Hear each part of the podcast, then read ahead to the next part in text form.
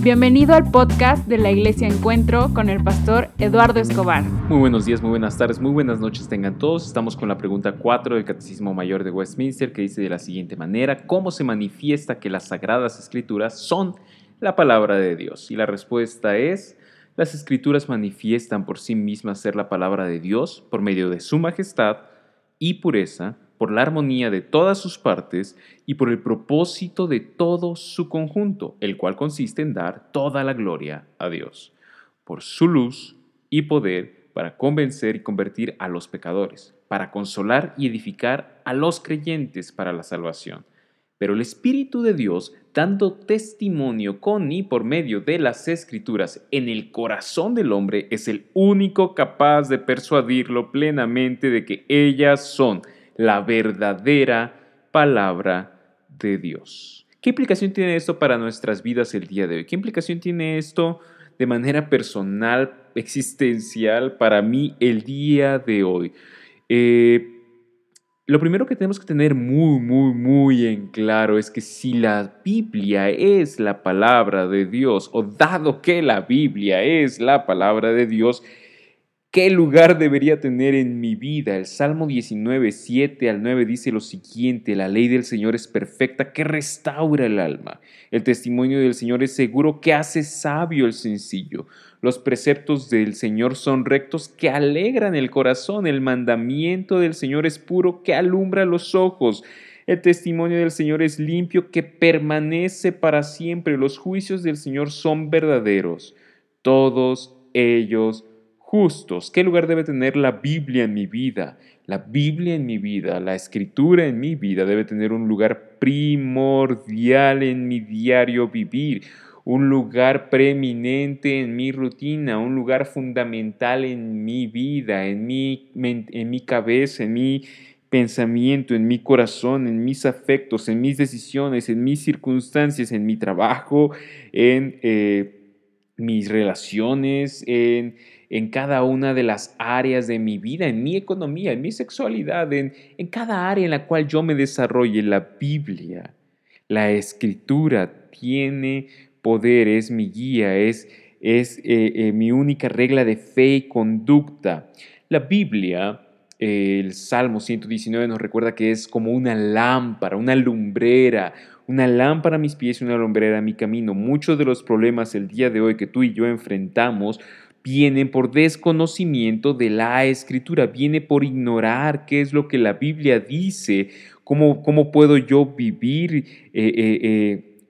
cómo puedo yo vivir plenamente lo que la escritura dice acerca de cada una de las circunstancias que yo estoy enfrentando, acerca de problemas económicos, problemas familiares, problemas emocionales. Mucho viene de ignorar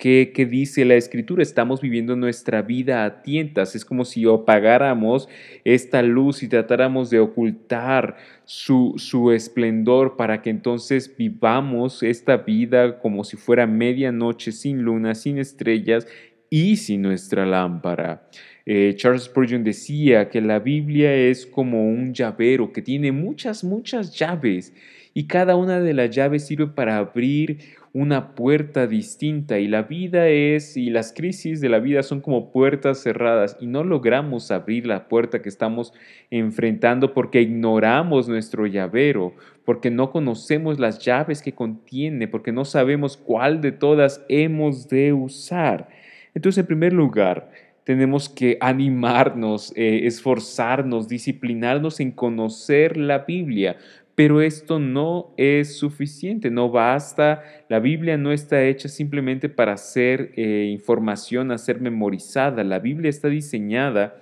para ser, eh, para llegar a lo profundo de nuestro corazón, para ir hasta el tuétano de nuestros huesos, para penetrar hasta nuestros corazones.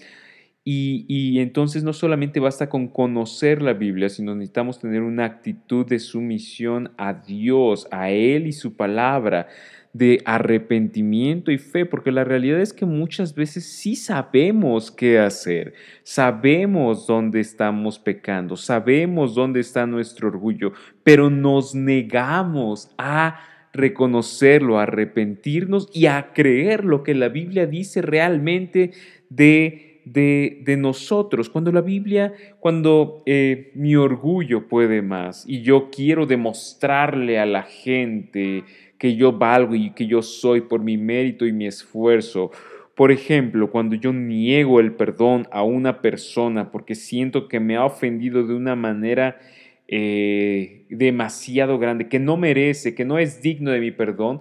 eh, y soy cristiano, no es que ignore qué es lo que la Biblia dice, no es que ignore que la Biblia dice que yo soy igualmente pecador que la persona que me ofendió, no es que ignore que yo que la Biblia dice que yo soy amado y perdonado aun y cuando yo no lo merecía, no es que ignore que la Biblia me llama a ser congruente y vivir en santidad, ofreciendo y otorgando el perdón de la misma manera en la cual eh, eh, yo lo he recibido. No es que ignore eh, que Cristo es mayor que yo y por lo tanto su perdón es mayor que la ofensa que me han hecho a mí y por lo tanto lo natural debería ser perdonar y otorgar el perdón a la otra persona. No es que lo ignore, es que mi orgullo se niega a perdonar y, peco de incredulidad, porque de alguna u otra manera estoy diciendo todo lo que la Biblia enseña es mentira y esta persona no merece mi perdón y no quiero perdonarla y no la voy a perdonar porque de alguna u otra manera pienso que yo no soy tan pecador como esta persona, porque de alguna u otra manera pienso que yo no he sido tan perdonado como esta persona quiere que yo la perdone, porque de alguna u otra manera pienso que eh, Cristo no es digno de que yo perdone aquel que me ha ofendido y por lo tanto no se trata de ignorancia, se trata de orgullo pecaminoso, de no me quiero arrepentir delante de Dios, no quiero llevar esta situación delante de Dios, esto eh, eh, no le concierne a Él, Él no es amo, dueño y Señor de mi vida. Y entonces no se trata de ignorancia solamente, se trata de un conocimiento, el problema también puede ser un conocimiento lleno de orgullo. Y es por eso que una y otra vez, cuando leemos la Biblia, cuando nuestro propósito tiene que ser no solamente leerla y conocer, obtener conocimiento, sino leerla, entenderla desde una perspectiva centrada en el Evangelio, porque la Biblia me va a decir de principio a fin que yo soy un gran pecador y que a pesar de ser un gran pecador soy grandemente amado por Dios y eso va a cambiar y transformar toda mi existencia. Muchas personas conocen la Biblia, pero ignoran el Evangelio. Y es esto lo que eh, Jesús le decía a los, a los fariseos, que ellos estudian la Biblia eh, pensando que en ella tienen la vida eterna, pero la Biblia apunta a Cristo y es en Cristo en quien nosotros tenemos la, la vida eterna. Yo te animo, te exhorto, te invito, te reto a leer la Biblia, pero no solamente a llenarte de conocimiento curioso sobre las escrituras, no solo llenarte de orgullo por tu conocimiento de la Biblia, no solo estudiarla con el fin de que seas alguien a través de tu conocimiento, como si la salvación fuera por medio, a través de eh, salvación por conocimiento, te invito a que la leas, a que descubras qué tan pecador eres delante de Dios en ella y qué tan amado eres y que eso transforme toda tu vida. Léela, estudiala, medítala, memorízala, recuérdala una y otra vez con Cristo al centro para que tú y yo podamos seguir creciendo. Eh, parte de la respuesta a la pregunta 4 del Catecismo Mayor de Westminster eh, dice que toda la Biblia tiene el propósito de dar la gloria a Dios. Que nuestra lectura bíblica eh, termine no con nuestras frentes en alto por toda, todo el conocimiento que obtenemos, sino con nuestras rodillas dobladas por la majestad y el peso de la gloria de Dios sobre nuestras vidas.